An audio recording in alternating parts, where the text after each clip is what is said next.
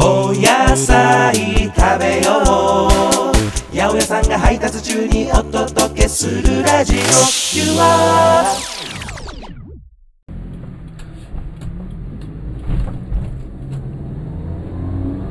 八百屋さんが配達中にお届けするラジオでございます。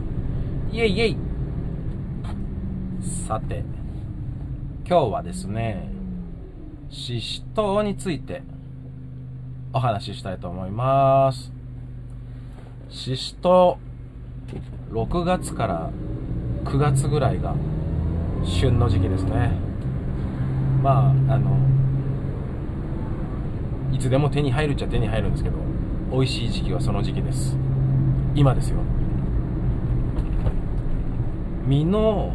先っぽの形が獅子ライオンですね。ライオンの頭に似てるから獅子唐辛子そして獅子唐とね名前がついたわけでございます。ね、食べたことない人はいないんじゃないかな。でもあんまり進んで毎日の食材に使うようなものでもないのかもしれない。まあ食べる人は食べるんだろうけどね。まあ日本で有名な産地は高知。千葉和歌山あたりがねよく取れますね、まあ、原産は熱帯アメリカなんですけどまあ、日本でね魔改造というかね 品種改良されましてできたのがシシトウです。ねシシトウの仲間といえばね京野菜で有名な伏見唐辛子とかね万願寺唐辛子なんかもねシシトウの仲間なんですけど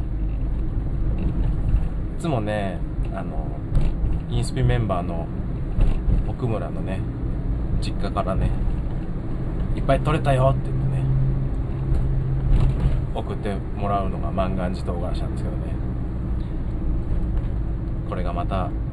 美味しいんだ。はい。ね神事のところに送らずに北家に送られてくるっていうね。後でもらったよなんて言うとえうち来てないけどみたいなねこともよくありますが。脂質と栄養的にはねビタミン豊富ですね。ビタミン E ビタミン C あと食物繊維ですね。ビタミン B6 っていうのも入っててこれがねセロトニンとかね GABA みたいなね神経伝達物質っていうのがあるんですけどこれのねあの生成に関わってる栄養素なんでまあねイライラしたりなんか不安定だなとかね自分で感じるような時はねししとうを食べるとねちょっといいかもしれませんね。あとカリウムっていうのがね入っててですね。このカリウムっていうのが、まあ、塩分とか水分をね体の中にスムーズに出すためのねあの役割を担ってて、まあ、これもね結構含まれてるんで、まあ、むくみむくんでるなとかねそういう時はねししとう食べるといいですし、ね、お酒のおつまみっていうとなんかししとねよく使うイメージありますけど。ねお酒飲むとねおつまみにねししとうを食べるとねそういうねお酒のむくみとかもちょっと防止してくれたりねするんですね。理にかなってるね。ねなんとなく食べてるもんがあそういう効果があるんだみたいなね。気づくとね嬉しいですよね。あとね辛味成分ねししとうといえばなんか時々これだけ辛かったみたいなよくあるじゃないですか。ねあれはまあ唐辛子ですから。カプサイシンっていうね辛味成分がね入ってるんですよ。ねこの入ってるのと入ってないのがねあるじゃないですか。あれなんでそうなるかっていうのがねいまいちね分かってないらしいんですよ。一応ね説としてはねあの育つ段階で何かしらのストレスがあったやつがね自分を守るためにそのカプサイシンをねめっちゃ溜めるっていうね説があるらしくて。なそのストレスっていうのは例えばね水が多いだ少ないだ温度が高いだ低いだみたいなね。その植物シシトウにとってのね何かしらの環境あんまり良くないぞ的なね。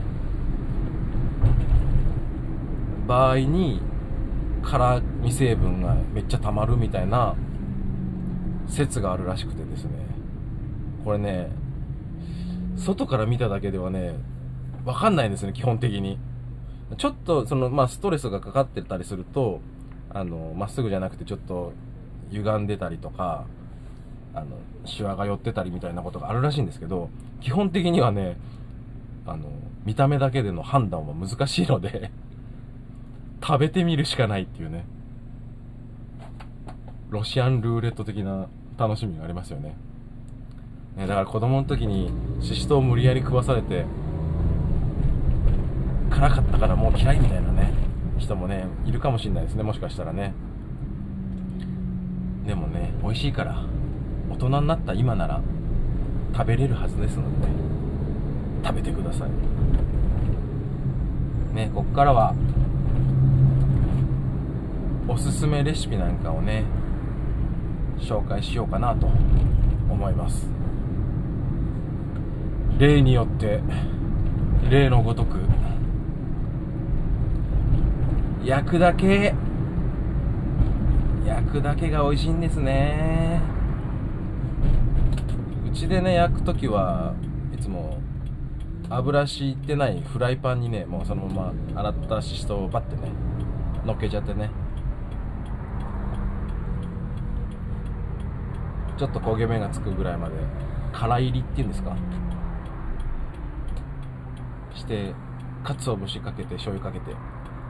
食べますね。あの注意してほしいんですけどあのー、あれですよ。よ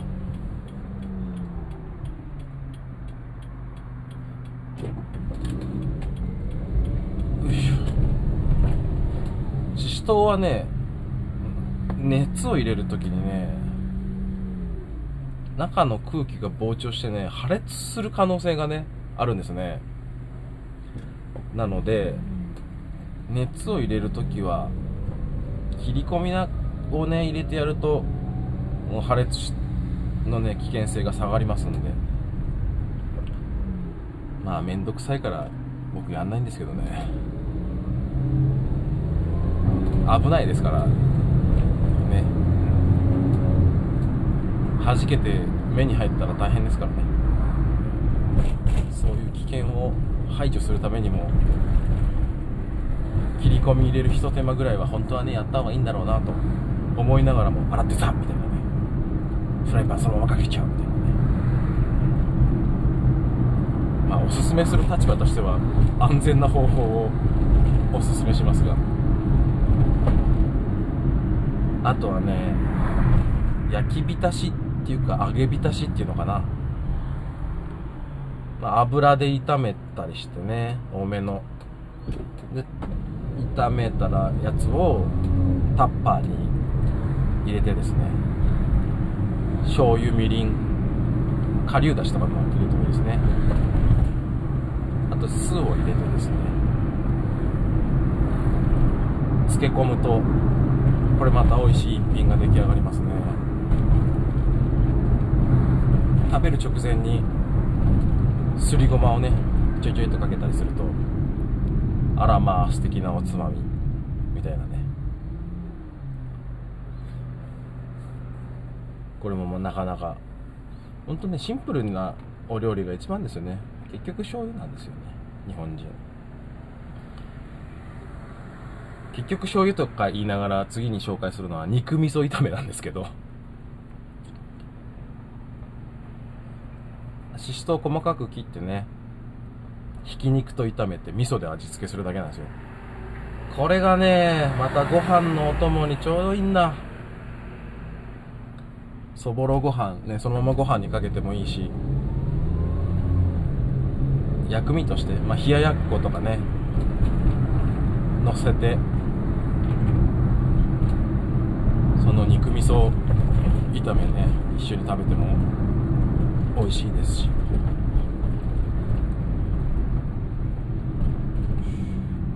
基本的にね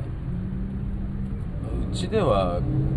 揚げ物しないんですよね。めんどくさいから。まあね揚げ物ってまあ揚げたてが美味しいし。ね揚げ具合って結構コツがいるじゃないですか、まあ、慣れてる人はねそんな苦でもないんでしょうけど僕はその使い終わった油の処理とかねちょっと待たなきゃいけないじゃないですか。それがねめんどくさくてもう揚げ物食べるなら外でねプロが揚げたやつをね食べたいなっていうのがあるんでうちでご飯作るときはあんまり揚げ物選ばないですね。もししとうはやっぱ天ぷら美味しいですから外で食べるときはぜひねししとうの天ぷらもチョイスに入りますよ。あとはねまあししとうまあ見た目で分かる通りピーマンの仲間なんですね。だからピーマン的な使い方もね普通にできるんですね。細切り肉と一緒に炒めちゃえばそれだけでチンジャオロース的なね感じになりますし。チンジャオロースも刻むのねピーマン刻むのめんどくさいじゃないですか。そういう時はもうししとうをね買ってきてパッてそのまま炒めちゃえばいいんです。同じような味ですからね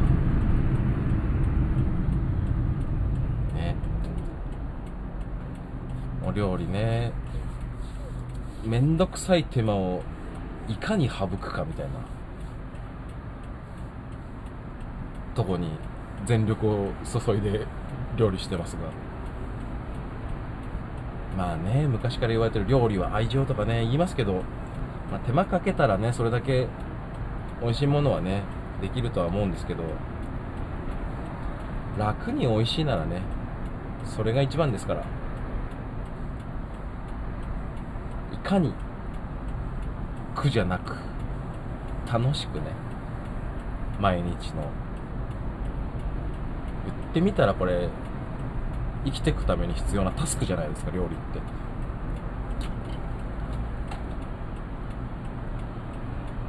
それをねいかに楽しく楽にねやるかっていうことをね考えたらね考えながらね料理をしております。さあししとう食べたくなってきたでしょう。僕はもう食べたい。ああ今日はししとうを買って帰ろう。というわけでししとうの会いかがだったでしょうか。ねそのうち昔ねインスピのワンマンライブでね北が何かしら曲の最中に食べるみたいなねことをね続けておりましたがまあねコロナにもなってそういうことがねなかなか難しくはなりましたがそのうち、まあ、シンジもね管理栄養士だしそのうちステージ上で調理そして食べるみたいなねことをやるかもしれません。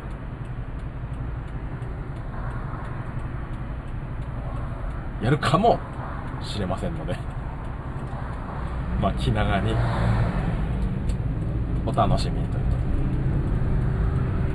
それではまた次回の八百屋さんが配達中にお届けするラジオでお会いしましょう。バイバイ。